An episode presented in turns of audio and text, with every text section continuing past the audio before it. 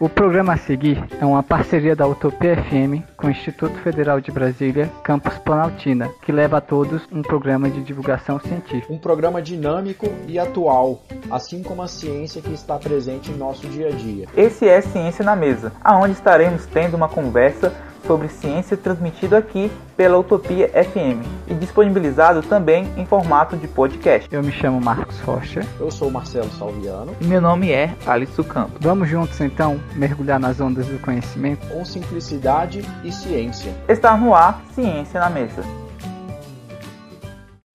Estamos no ar com a sua conversa inteligente e descontraída. O Ciência na Mesa já começou.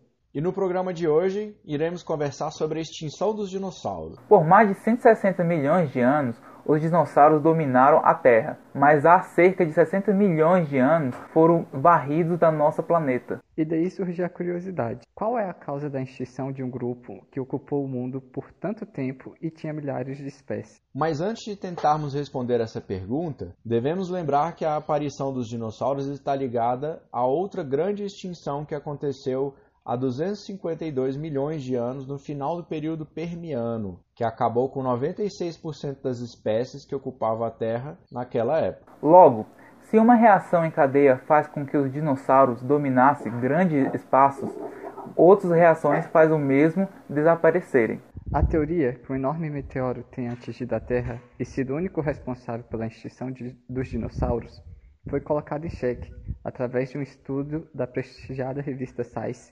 publicado em 2019. O estudo diz que, além do meteoro, houve a contribuição de erupções de enormes vulcões localizados onde fica atualmente a Índia.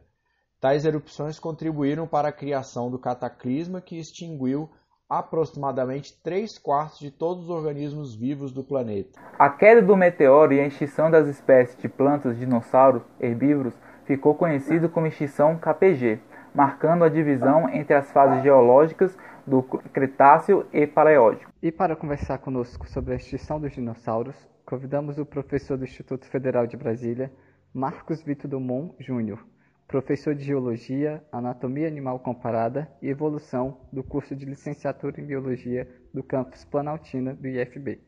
Marcos Dumont é formado em Biologia pela Universidade de Brasília e possui mestrado em Geologia pela mesma instituição, onde atualmente faz doutorado em Geologia com ênfase em paleoneurologia e paleoecologia. Seja bem-vindo, professor Marcos Dumont. Para o início de conversa, como era a Terra durante a passagem dos dinossauros por aqui? A fala é toda sua. Bom, primeiramente, obrigado pelo convite, participar dessa iniciativa que é tão importante, né, de divulgar ciência, de fazer a gente conversar com o público. Acho que essa talvez seja o, esse talvez seja o grande desafio para a ciência, né, para ela a conseguir atingir e, e, evitar que algumas coisas um pouco estranhas acabem acontecendo, né, como a gente vê aí nos dias de hoje. É, primeiramente, né, essa, essa pergunta, como é que era o planeta? Nossa, o planeta não tinha como ser mais diferente. Né? A gente tem aí no, no, uma fauna e um, uma flora completamente diferente da que a gente tem hoje. Se você pensar, por exemplo, nesse período ainda não existiam, pelo menos não temos evidências, né, de que existiam gramíneas. Imagina um mundo sem grama. Que coisa. Como é que você imagina isso, né? Uh, além disso, os animais eram completamente diferentes. Mamíferos eram todos de pequeno porte, né? Então, mamíferos do nosso tamanho, por exemplo, foram aparecer muito depois. O planeta era todo dominado por uma fauna uh, de animais que a gente enquadraria como répteis. Né? Então, a gente estava num momento bem diferente. A, a, posição dos continentes também era diferente. As correntes marítimas funcionavam de outra forma. Uh, você não tinha, por exemplo, a formação de um círculo polar antártico, né? Então você não tinha gelo nos polos. Nossa, era, era outro planeta, basicamente. É, Marcos, nem todos os dinossauros eles foram extintos no mesmo dia que caiu o meteoro e que, que, que ocorreu as erupções vulcânicas. Então, o que, que aconteceu com esses que sobreviveram a esse grande dia de exterminação? Por que, que eles sumiram? Então, antes da gente passar para esse pedaço, é importante a gente falar de outra coisa. É, o que, que a gente está chamando de dinossauro? né? Porque, uh, de forma geral, quando a gente fala dinossauro, a gente se refere a vários bichos meio parecidões ali que já não existem mais. Mas quando a gente vai ver a classificação mesmo biológica desses organismos, a gente vê que na verdade dinossauro, os dinossauros não acabaram. Tem uma linhagem de dinossauros que vive até hoje e que provavelmente você comeu no seu café da manhã ou no seu almoço, né? Que são as aves. Então, assim, é, alguns dinossauros, no caso as aves, acabaram sobrevivendo a essa extinção e sobrevivendo até os dias atuais. É, então é importante deixar isso claro antes da gente né, entrar na, na extinção dos dinossauros que não são aves, né? esses sim, todos eles acabaram. Esse esse momento né, que o planeta viveu, que a gente tem de evidência, mostra que a gente tem uma grande diferença justamente nos organismos que a gente consegue ver no registro fóssil. Né? É, a gente tem as rochas que vão aí nesses períodos, né? Triássico, Jurássico, Cretáceo, onde os dinossauros são comuns, especialmente Jurássico e Cretáceo. Né? E depois, nas rochas mais recentes do que isso, a gente simplesmente não encontra esses dinossauros não avianos. A gente encontra, só sobrou as aves dessa linhagem. Uh, então, assim, realmente a gente ficou né, uma grande pergunta. Poxa, a gente tinha esses bichos espalhados no mundo inteiro, né, registro fóssil no mundo inteiro, e de repente eles simplesmente pararam de existir. Então, o que, que foi que aconteceu? O que poderia ter aniquilado completamente um, um, um grupo tão diverso, né? junto com outros grupos também que também sofreram né, com essa extinção. Então, não foram só eles que pereceram nessa brincadeira é, vários outros organismos, ah, inclusive alguns que a gente chama de dinossauro, mas não são dinossauros, né? porque a gente acaba é, é, agrupando todo mundo no, no, no mesmo bolo ali. É, por exemplo, pterossauros, aqueles que voavam, né? eles não são dinossauros. Da mesma maneira, por exemplo, que uma aranha não é um inseto. Ah, é parecido, é relacionado, né? mas não é propriamente um dinossauro. Os pterossauros também sumiram ictiossauros também sumiram, ah, alguns invertebrados também sumiram, como os amonites, né, que são moluscos que lembram um pouco aí ah, uma mistura de um polvo com um caramujo, né, ele tinha uma concha ali. O náutilo talvez seja o bicho mais parecido aí que a gente tem com os amonites. Então vários, vários organismos pereceram. Começou-se então né, a tentar responder essa pergunta, por que, que esses bichos sumiram?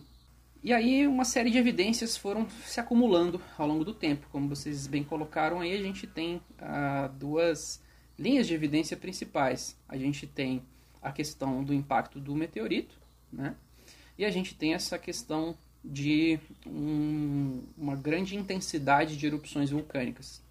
Então, inicialmente, a gente tem essas duas ah, linhas de evidência como ah, quem é que é o culpado né? nesse joguinho de detetive né, do passado, quem que é o culpado por ter aniquilado todos esses bichos.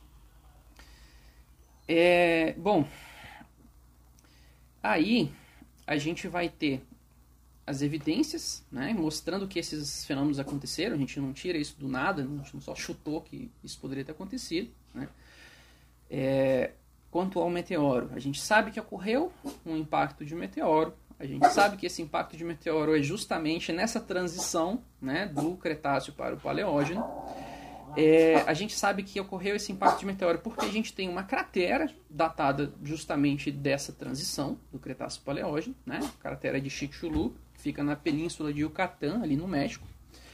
Além da cratera em si, a gente tem depósitos de mega tsunami ao redor da região. Então, o impacto de um asteroide gigantesco gerou um tsunami também gigantesco que deixou depósitos de tsunami, né, típicos de tsunami, no registro geológico da região. E além disso, a gente tem uma camada no planeta inteiro, né, que a gente consegue encontrar em vários pontos, uma camada rica em um elemento bastante raro, em alguns elementos bastante raros, mas em especial o irídio, uh, justamente na transição entre essas rochas do Cretáceo para o Paleógeno. O irídio é um elemento que é bastante raro na crosta da Terra. É um elemento muito pesado. Né?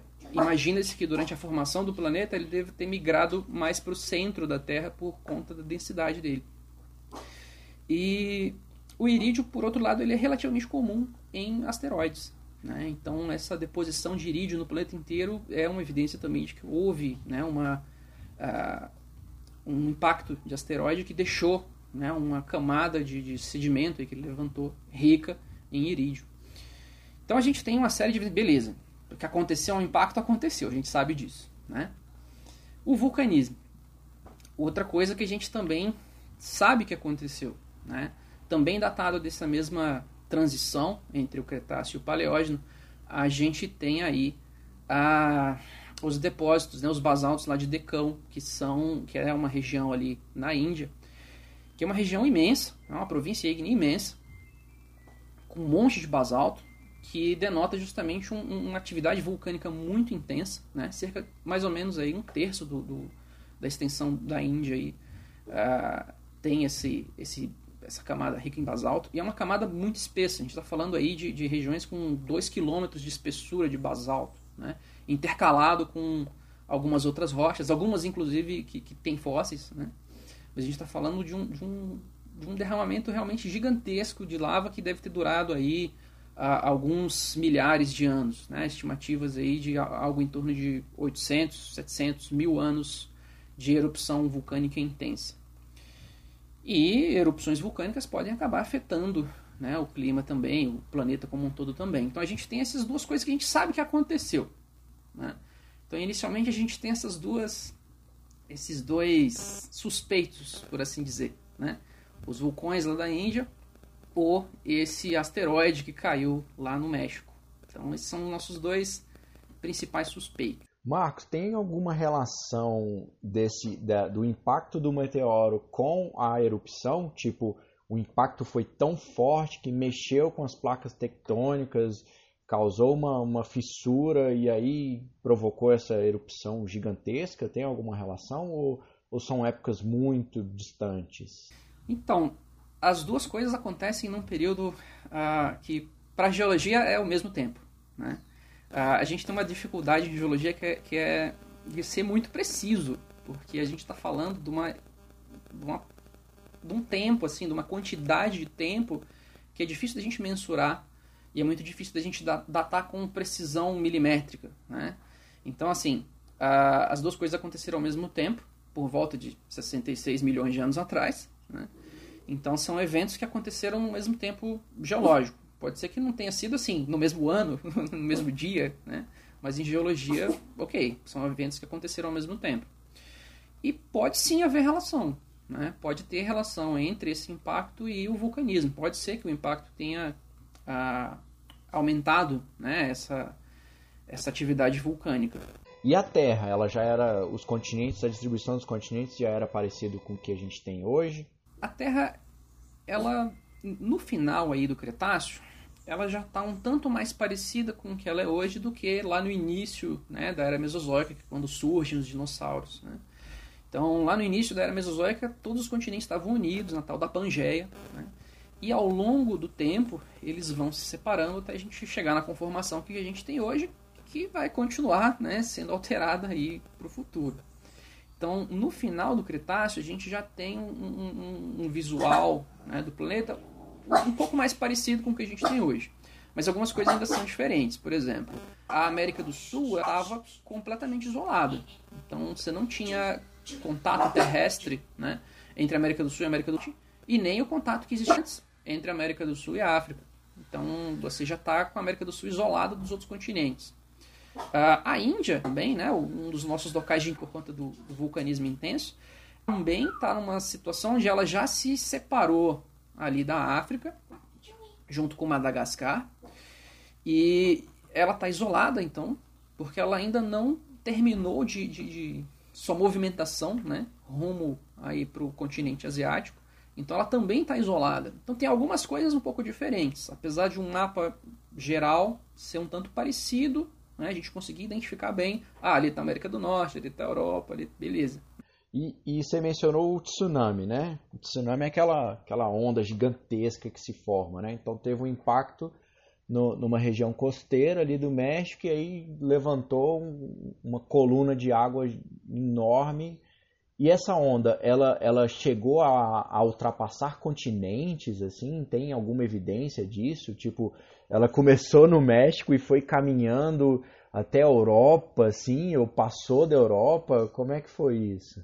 É, assim, é, essa onda viajou, né?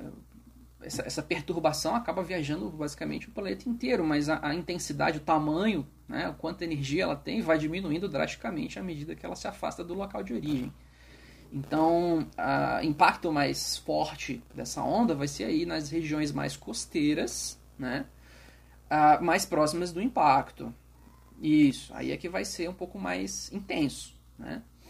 Então, tanto que os registros, os depósitos que a gente vê claramente, né, as marcas desse mega tsunami são os depósitos, são depósitos justamente em algumas regiões da América do Norte, né, no Nordeste do Brasil. Então a gente tem alguns, algumas regiões costeiras com, essa, uh, com essas evidências né, de, de que houve um mega tsunami. Mas nada assim de, meu Deus, varreu o continente inteiro, né? A água chegou aqui no Planalto Central, assim, chegou a água. Não, não é algo assim. Bom, Marcos, você é, comentou que, que né, a extinção foi um processo longo, né? Eu até tem, tinha muito tempo que eu não tinha contato nenhum com esse tema de dinossauro, até que meu filho é viciado em dinossauro, né? Ele tem três aninhos. E aí um dos filmes, é, né? eu, eu, não, eu não tinha essa noção, agora, agora eu estou plenamente convicto. É, e um dos desenhos favoritos dele é um desenho que chama Dinotrem. E uma sacada bem legal desse desenho é que ele fala assim: ah, hoje a gente vai, vai visitar, por exemplo, o mais famoso de todos, né, o Tiranossauro Rex. Aí, ah, beleza, vamos pro Tiranossauro Rex. Mas aí ele entra no trem e esse trem viaja três diferentes eras, né? Porque é, é, cada dinossauro viveu uma era diferente, né? É, na Terra ali, né? Na época. Então essa extinção não foi algo instantâneo, né? Ela foi, ela levou muitos milhões de anos, né? É, então, assim, quanto tempo levou esse processo todo, assim, né? Apesar desses cataclismas, essas coisas mais abruptas que a gente teve, mas o processo de extinção dos dinossauros, como a gente conhece como dinossauro, né? É, ele demorou mais ou menos quanto tempo aí? É, então, o lance dessa extinção é que ela é um tanto abrupta, geologicamente falando, né? Então, para a geologia, ela foi instantânea. Rochas do Cretáceo ricas em dinossauros em, em, várias regiões do mundo, dinossauros, tanto as aves quanto os outros, né? E depois acabou, não tem. Você não tem registro né, certeiro de algum dinossauro não aviano depois desse, dessa transição para o paleógeno. Então não tem. Então, assim, uh, ao que tudo indica, esse processo foi um processo realmente muito, muito rápido. Então, quando a gente fala muito rápido em geologia, a gente pode estar falando, por exemplo, de um século. Para a geologia isso é muito rápido. Né? Então esse processo de extinção ele pode ter levado anos para acontecer, né? para eles terminarem de, de serem extintos. Né? É, mas a, ainda assim é um processo geologicamente muito rápido, geologicamente praticamente instantâneo. Então, alguma coisa muito catastrófica deve ter acontecido. Então, podemos dizer que os maiores beneficiados da extinção dos dinossauros foram os mamíferos, né? É, a gente pode, pode dizer isso sim, porque uh, a gente vê, basicamente, nesses grandes eventos de extinção, que quem consegue sobreviver ao evento depois tem aí o céu livre né, para uh, ocupar diferentes posições, diferentes nichos ecológicos, enfim, se diversificarem. Então é, é comum que a gente veja após essas distinções, às vezes logo após, às vezes um tempinho depois, né? às vezes demora um pouco mais para fauna, flora se recuperarem, mas a gente vê que quem sobrevive se dá bem, né? acaba conseguindo se diversificar bastante. E é algo que ocorreu com os mamíferos. Os mamíferos eles surgiram aí mais ou menos ao mesmo tempo que os primeiros dinossauros. Mas durante toda a era mesozoica, os mamíferos eram um tanto restritos quanto à, diversidade, né? Uh, e até aos nichos ecológicos que eles podiam ocupar. Então, os mamíferos eram basicamente animais de pequeno porte e noturnos né? durante toda essa, essa era dos dinossauros aí, essa era mesozoica. E depois disso os mamíferos tiveram né, esse espaço todo livre, assim como alguns outros grupos que também né, sobreviveram, as próprias aves né, se diversificaram bastante depois é, desse evento, ainda que antes já houvesse uma certa diversidade. Falando de evolução, né? Você já leu algum estudo que fala sobre como seria a evolução dos dinossauros até chegar nos dias atuais? Teríamos uma espécie inteligente levando em consideração que os troodontídeos tinham um cérebro excepcionalmente grandes, visão binocular e garras que pode agarrar objetos? É, eu, eu, eu vi foi assim algumas alguma, alguns programas de televisão, algumas coisas nesse sentido, né, que especulam sobre ah, o que, que poderia ter acontecido, enfim. É uma especulação interessante, né, divertido, mas uh, esse nível de previsão, quando a gente está falando de evolução, é uma coisa que a gente não tem como fazer. Né? A evolução consegue fazer uma série de previsões, mas elas são previsões uh, um tanto mais restritas ou, ou aplicadas a outras situações, como por exemplo uh, bactérias ganhando resistência a medicamento, coisa desse tipo. Né? E essas previsões a gente consegue fazer bem. Mas o que, que vai acontecer com uma linhagem ao longo de milhões de anos uh, são simplesmente variáveis demais. Então, o que, que poderia ter acontecido? Ux, rapaz, tudo. Praticamente qualquer coisa aí.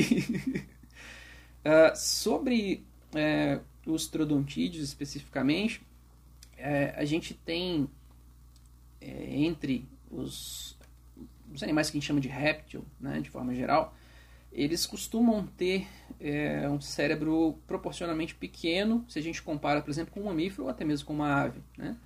E os troodontídeos eles saem um pouco dessa regra, mas assim a, as implicações, eles de, fa de, fato isso significa que eles eram a, a, cognitivamente superiores a outros dinossauros ou coisa do tipo, já é algo muito mais difícil da gente afirmar, porque a gente tem que levar em conta aí uma série de outros fatores, as relações alométricas entre o tamanho do corpo, o tamanho da cabeça, não, o tamanho do cérebro, enfim, é, é muito mais complexo, né? Então é difícil da gente afirmar assim o quão inteligentes por assim dizer, eles realmente seriam. E já que a gente está falando sobre essas variáveis, é, vamos tentar imaginar uma variável que os dinossauros e o Homo, o homo sapiens estivessem vivendo. Você acha que como seria a Terra nesse momento? Ah, a gente provavelmente ia estar tá tudo em casa, né? Com, se não o coronavírus, alguma outra porcaria que a gente fez. Uh, acho que assim a convivência do ser humano com animais de, de, de, grande porte, ela na verdade tem sido catastrófica. Se a gente olhar os próprios mamíferos de grande porte que existem, né? a gente causou um declínio gigantesco de várias espécies de, de, de animais de grande porte. Então eu imagino que se o asteroide não tivesse feito, ou o vulcanismo feito, né, esse trabalho, a gente provavelmente estaria contribuindo bem para o declínio aí desse, desse grupo. E você pode falar uma espécie que viveu em território brasileiro? Como é que ela era? Rapaz, a gente, com o tempo, tem descoberto cada vez mais espécies né, brasileiras de dinossauros. Uh, a gente tem uma série de, de sítios fossilíferos no sudeste do país, no sul do país, no nordeste do país. Tem várias regiões diferentes que uh, possuem né, é, é, fósseis de dinossauros. Então a gente tem aí bem famosos os titanossauros, que são os dinossauros uh, saurópodes, aqueles com pescoção comprido, né, que viviam aqui no Brasil, por exemplo, tapuiassauros. Né. É, a gente tem aí também do grupo dos dinossauros carnívoros, né? A gente tem alguns dinossauros brasileiros, a gente tem alguns dos primeiros dinossauros aqui também, né? Lá no, no sul do país a gente tem alguns afloramentos lá do Triássico que uh, dão aí, o, que, retornam aí alguns dos primeiros dinossauros. Uh, recentemente até saiu no, no, Fantástico, enfim, né? Uh, o Gnatovorax, né? Que é um, um, também um bicho brasileiro, lá do, do início, lá do Triássico. Né?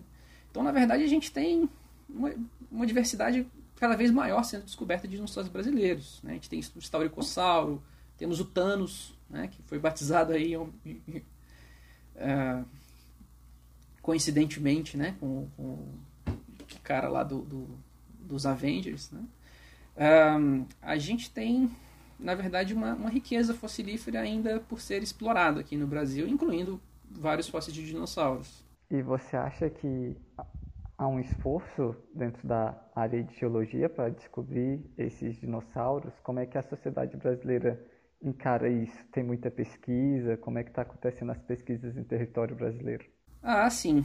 É, quem trabalha com isso tem um esforço, sim, tem um esforço grande para conseguir descobrir, né, para conseguir entender né, o que, que aconteceu, quais bichos existiam aqui, enfim. Mas a gente vive um momento de, de cortes, né, um momento de, de, em que a pesquisa encontra esse obstáculo mesmo, né, o incentivo à pesquisa ele tem diminuído aí ao longo dos últimos anos. Então, uh, o esforço ele existe, mas é um esforço assim, na raça. Vamos lá fazer. É, quanto a, a dinheiro para fazer essas coisas, né, a gente não, não, não tem assim quanto seria o, o ideal, né, pensando num mundo, uh, mundo perfeito. a gente está longe de ter um, um aporte né, para a gente conseguir explorar bem esse potencial fossilífero que o Brasil tem. Recentemente foi expandido aí pela internet também nas redes sociais que existe uma nova teoria, né?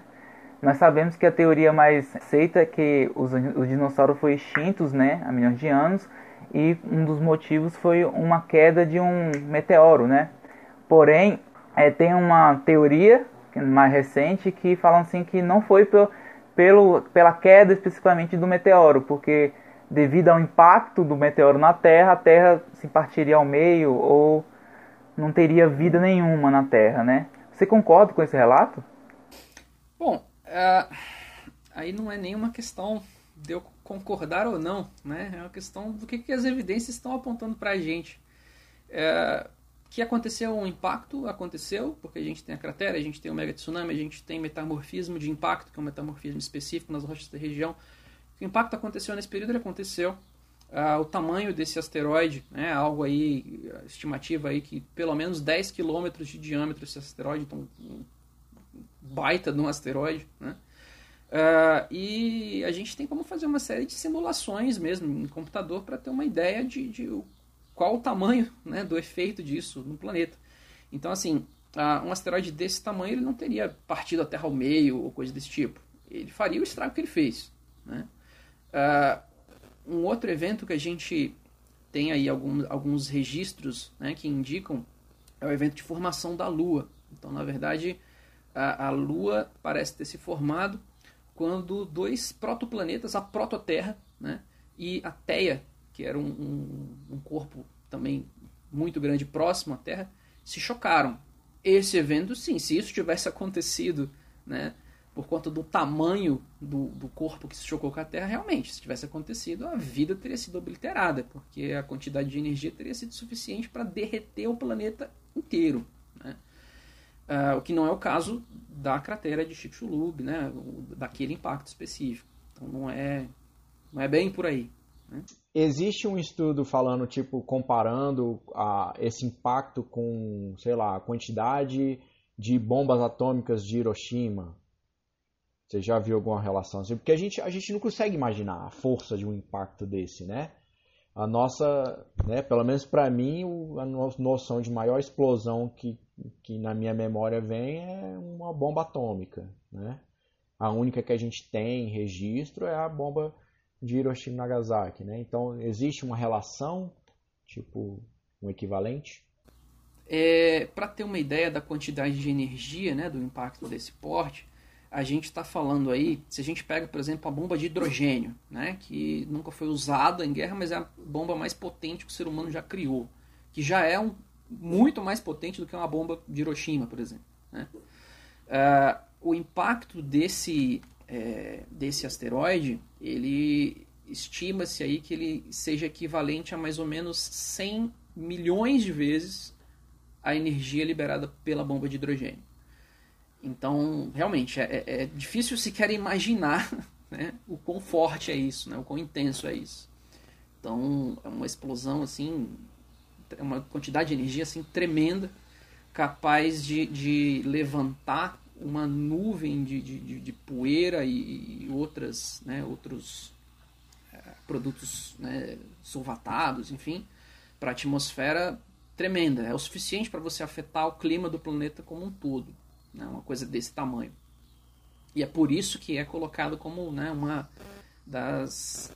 Na verdade, a mais provável causa né, da extinção aí dos dinossauros não avianos. Então, professor, a gente quer saber qual é sua espécie favorita de dinossauro e por quê? Putz, essa é a pergunta mais difícil que vocês me fizeram. uh, é, eu tenho um especial apreço pelas espécies que foram encontradas aqui na América do Sul. Né? Como paleontólogo brasileiro, né? É, eu, eu gosto bastante das espécies uh, daqui. É, e entre dinossauros, especificamente, é, eu acho que, que minha espécie favorita, talvez, que é, de novo, é difícil escolher um só, né? Uh, mas a espécie que eu acho que fala mais comigo, né, por assim dizer, é, talvez seja o Giganotosaurus. Giganotosaurus é uma espécie de dinossauro terópodo, né, é, de grande porte, um porte aí parecido com um tiranossauro, por exemplo. Claro que o tiranossauro foi descoberto primeiro, foi descoberto num lugar onde o pessoal investe mais, num lugar onde o pessoal faz filmes sobre o tiranossauro, né, então ele fica bem mais conhecido. Uh, mas a gente tem aqui um. É isso, na América do Sul, né? Ele é um encontrado na Argentina, no caso. E é isso, talvez o Giganotossauro seja meu dinossaurinho favorito. Tanto que eu, eu tenho uma tatu. Era carnívoro, né? Um terópode, um dinossauro assim do. Parecido, né? Com o que, o que é um tiranossauro. Então. Tanto. Assim, tô escolhendo ele em parte porque eu, eu tenho, eu tenho uma tatuagem no braço. que uma das partes dessa tatuagem é um crânio de giganotossauro, né? Então...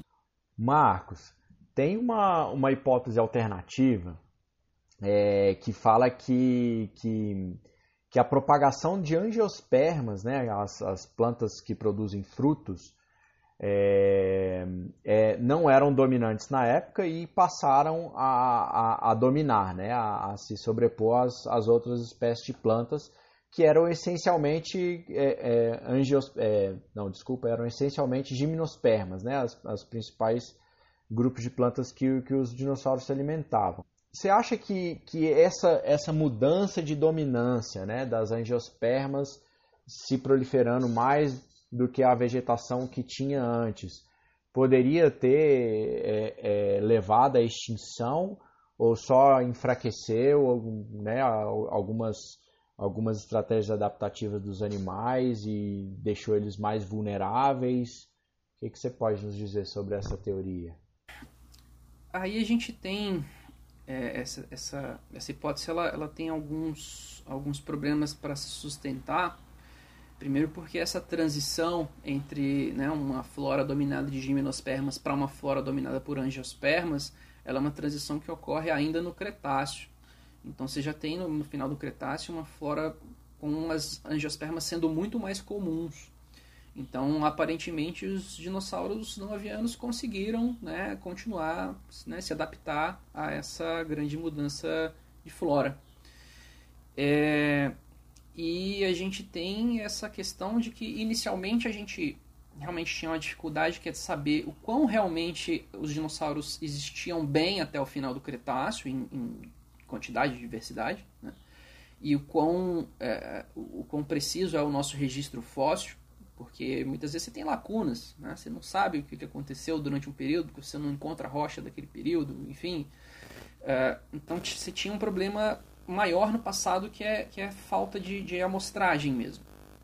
É, então, ah, tem alguns grupos de dinossauros que parecem que estão diminuindo em diversidade ao longo do Cretáceo, mas com o tempo a gente tem descoberto que na verdade essa diversidade a gente ainda não conhecia, mas ela existe. A gente começa a desenterrar alguns fósseis e, descobrir que, olha, na verdade, esses bichos se sustentaram até bem no final do Cretáceo. Então é um pouco difícil da gente uh, juntar argumentos para tornar essa hipótese mais, mais sólida. Né? Quanto tempo em média vivia uma espécie de dinossauro, Marco? É, isso é bem. é, é bem interessante porque a gente tem algumas estimativas, né? A gente tem algumas formas de ver isso e principalmente através do estudo paleohistológico, né? Então a gente estuda aí linhas de crescimento nos ossos para ter uma ideia da velocidade desse crescimento, do quão, quão rápido era o crescimento e quanto, quanto tempo esse bicho conseguiria viver. E aparentemente uma coisa bem semelhante com o que acontece com os animais atuais acontecia. Basicamente os animais de porte menor viviam menos tempo né? e os animais de porte maior viviam mais tempo. Uh, a gente está falando aí de um, de, um, de um, período de vida que podia, poderia variar então nas espécies pequenas de, de, de alguns anos, né? Ou uma década talvez, até bichos de grande porte que poderiam aí viver de repente um século, né? talvez até um pouco mais do que isso. Então como é um grupo muito variado, né, acaba que isso também varia bastante. É, mas sobre a extinção em si, né? E aí, foi o cometa, foi o vulcanismo, o que, que foi que aconteceu? Tem um trabalho bem interessante, recente, né, desse ano, saiu há pouquíssimo tempo, ah, justamente avaliando essas situações, né? Ah, o que, que aconteceu? Porque essas duas, esses dois fenômenos estavam ocorrendo ali geologicamente no mesmo tempo. Então, o que, que aconteceu? É, a gente teve então esse impacto de meteorito e esse vulcanismo. O que, que esses pesquisadores fizeram nesse, nesse trabalho? Eles fizeram um trabalho de modelagem ambiental, né, onde você simula ali quais são as condições ideais para a sobrevivência de algum grupo específico que você quer. Então, isso é feito para espécies atuais, por exemplo. Eles fizeram isso para os dinossauros especificamente, justamente nesse período, nessa transição do Cretáceo para o Paleógeno, e adicionando os dados, então, o que, que aconteceria com esse impacto do meteorito, o que, que aconteceria com esse vulcanismo. Então, eles tentaram analisar o conjunto, né, para ver quem é que, é que deveria ser o culpado aí dessa, dessa extinção afinal. Uh, e em resumo, assim, o que, que eles uh, descobriram? Basicamente, uh, o impacto do asteroide causou né, um, uma diminuição dramática do clima na Terra por ao longo aí de vários anos, é, principalmente por conta do material que foi ejetado. Né? Ele bateu ali numa rocha rica em sulfatos e aí isso acaba tendo um efeito sério de refletir a radiação que vem do Sol. Então a, a poeira em si ela baixa rapidamente, mas esses outros produtos eles acabam ficando na atmosfera por muito mais tempo. Então o efeito do cometa foi, do asteroide, né, foi de causar esse grande resfriamento, um resfriamento muito drástico, a, a, algo aí da ordem de, de, de mais de, de 30 graus Celsius, por exemplo, né, de diferença de temperatura. Isso globalmente falando. E essa diminuição muito drástica de temperatura de forma geral parece ter sido assim fundamental para que os dinossauros tenham se extinguido. O efeito do vulcanismo que eles descobriram, na verdade, foi, foi interessante porque ele, na verdade, funcionou ao contrário. Na verdade, o vulcanismo, como depende muito do que, que é que o vulcão está ejetando, né? Se, por exemplo, o vulcão ejeta lá um monte de enxofre, pô, o efeito vai ser resfriamento, então, ao longo do tempo. Mas se esse vulcanismo está jogando muito mais gases de estufa, né? dióxido, dióxido de carbono, por exemplo, esse vulcanismo, na verdade, vai causar um aquecimento, né? vai tender a, a, gerar aquecimento no planeta. Então, aparentemente, as, as erupções vulcânicas intensas lá da Índia, elas acabaram atuando como a, uma espécie de, de, de um para-choque né? dessa, desse grande, dessa grande variação de temperatura. Aparentemente elas amenizaram um pouco e deixaram a extinção um pouco menos drástica do que ela teria sido sem esse, essas erupções massivas. Então, aparentemente, o, o, quem era o suspeito, um dos suspeitos aí, na verdade, era um, um aliado. na verdade, era alguém que estava atuando uh, de forma a minimizar os efeitos né, que, que, que ocorreram por conta do impacto de asteroide. Marcos, qual é a espécie animal mais antiga que ocupa o planeta atualmente? Quando se fala em outros seres vivos, né? Qual é o mais antigo que, que, que vive hoje, né? É, é bem difícil de responder essa pergunta, né? É, o que eu posso dizer é que assim as espécies que a gente tem hoje são espécies bem diferentes do que existiam no passado, mesmo aquelas que a gente costuma a, a considerar como ah esse é praticamente um, um fóssil que ainda está vivo, né? uh, ainda assim as espécies elas mudam bastante ao longo do tempo. Então, por exemplo, ah, os, os crocodilianos são bichos que são muito parecidos há muito tempo e tal, e aí por isso o pessoal fala que eles são os mesmos, né? não mudaram nada. Na verdade, eles mudaram bastante. Na verdade, por exemplo, essas espécies atuais, né, elas têm uma ocorrência muito limitada. No registro geológico, uma espécie costuma durar algo em torno de 10 milhões de anos, né, no máximo. Então, assim, é, é, essas, essas espécies que existem hoje, né, algumas a gente encontra fósseis a, a, aí do, de períodos mais um pouco mais recentes, mas é, é, bem difícil de precisar qual seria a espécie que, que é a, a mais antiga. Né? A gente tem alguns bichos que estão aí, a, a gente tem fósseis, né, talvez algo em torno de, de, de alguns poucos milhões de anos de, uma, de um bicho que é muito parecido com o bicho atual mas uh, as espécies já são bem diferentes daquelas que existiram né, em momentos mais antigos. Aí. Agradecemos a participação do professor Marcos Dumont aqui no Ciência na Mesa. Muito obrigado, professor. Esperamos você para outra oportunidade para a gente falar sobre dinossauros, ou sobre geologia, ou sobre evolução. É, eu agradeço aí a, o convite, né? Estou à disposição de vocês, se quiserem me chamar para falar sobre os assuntos que eu gosto, poxa, melhor coisa. então é isso, agradeço de verdade o convite e, e parabenizo aí pela iniciativa. Acho que é, é, super importante isso. Divulgação científica é fundamental. Né? Além desse programa, você poderá ouvir outros temas que Ciência da Mesa já debateu.